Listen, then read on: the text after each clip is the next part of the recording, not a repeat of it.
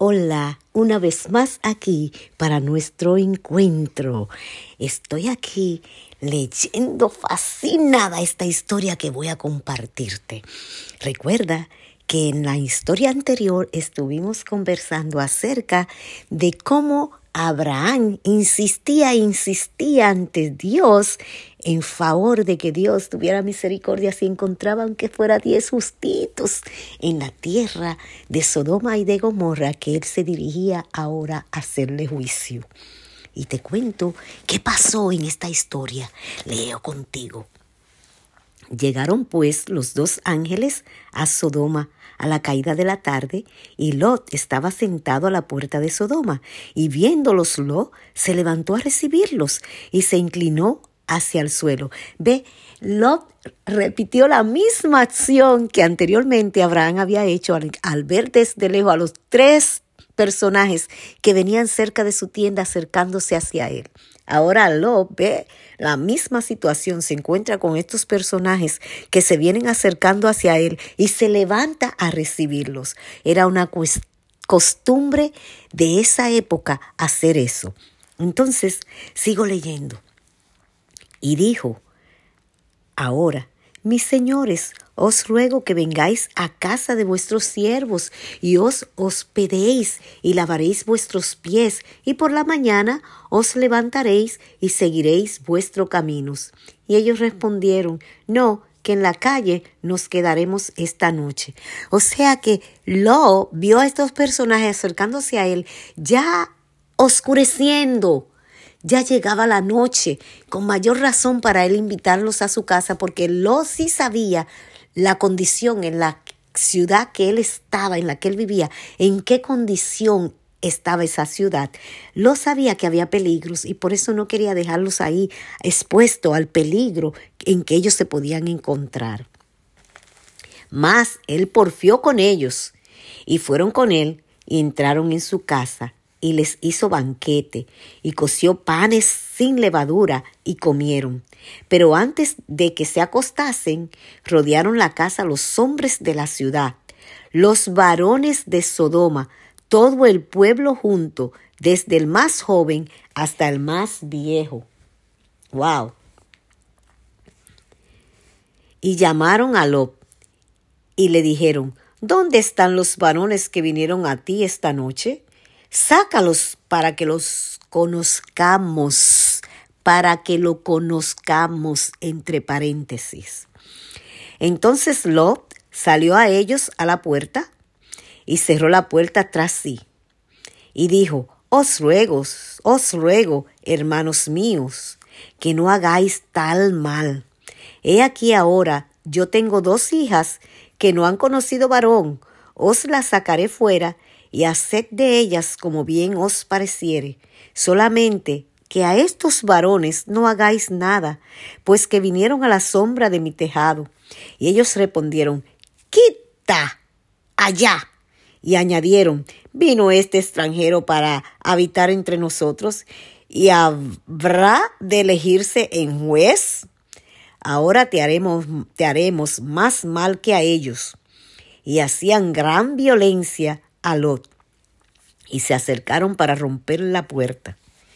Entonces los varones alargaron la mano y metieron a Lot en casa con ellos y cerraron la puerta. O sea que los tres varones que estaban ahí con él, los varones que vinieron, que él invitó a su casa, abrieron la puerta y agarraron la mano de Lot y lo entraron rápidamente a la casa. Ay, ay, ay. Y dijeron los varones a Lot, ¿Tienes aquí alguno más? Yernos y tus hijos y tus hijas, todo lo que tienes en la ciudad, sácalo de este lugar, porque vamos a destruir este lugar, por cuanto el clamor contra ellos ha subido de punto delante de Jehová. Por tanto Jehová nos ha enviado para destruirlo.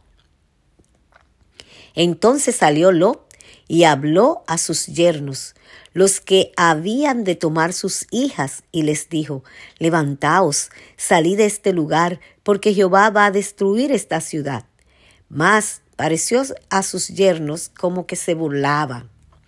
Y a rayar el alba, los ángeles daban prisa a Lot diciendo, levántate, toma a tu mujer, tus dos hijas, que se hallan aquí, para que no perezcas en el castigo de la ciudad.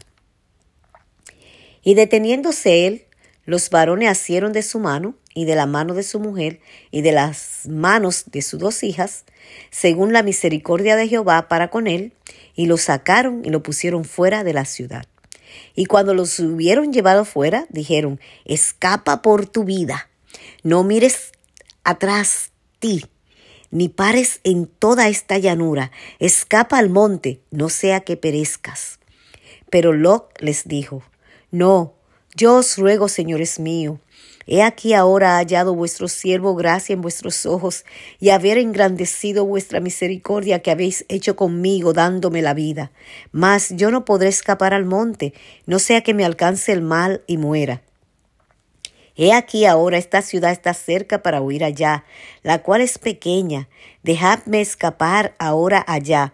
¿No es ella pequeña? Y salvaré mi vida. Y les respondieron, He aquí, he recibido también tu súplica sobre esto, y no destruiré la ciudad de que has hablado. Date prisa, escápate allá, porque nada podré hacer hasta que hayas llegado allí. Por eso fue llamado el nombre de la ciudad Soar.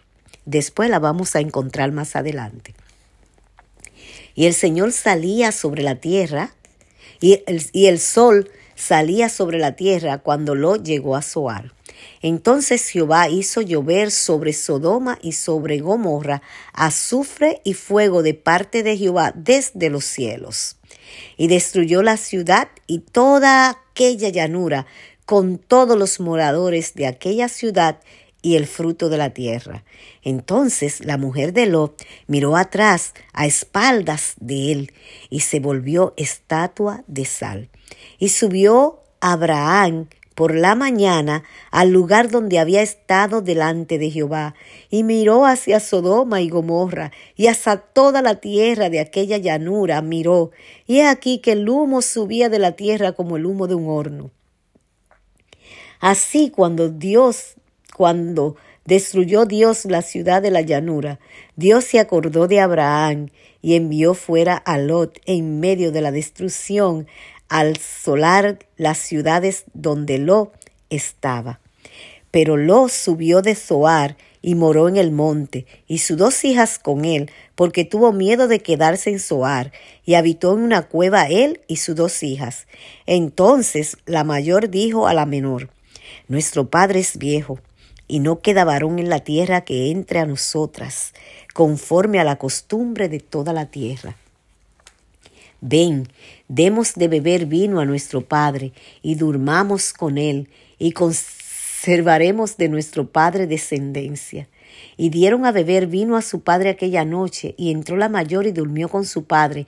Mas él no sintió cuando se acostó con ella, ni cuando se levantó. Al día siguiente dijo la mayor a la menor, He aquí yo dormí la noche pasada con mi padre. Démosle a beber vino también esta noche, y entra y duerme con él, para que conservemos de nuestro padre descendencia. Y dieron a beber vino a su padre también aquella noche.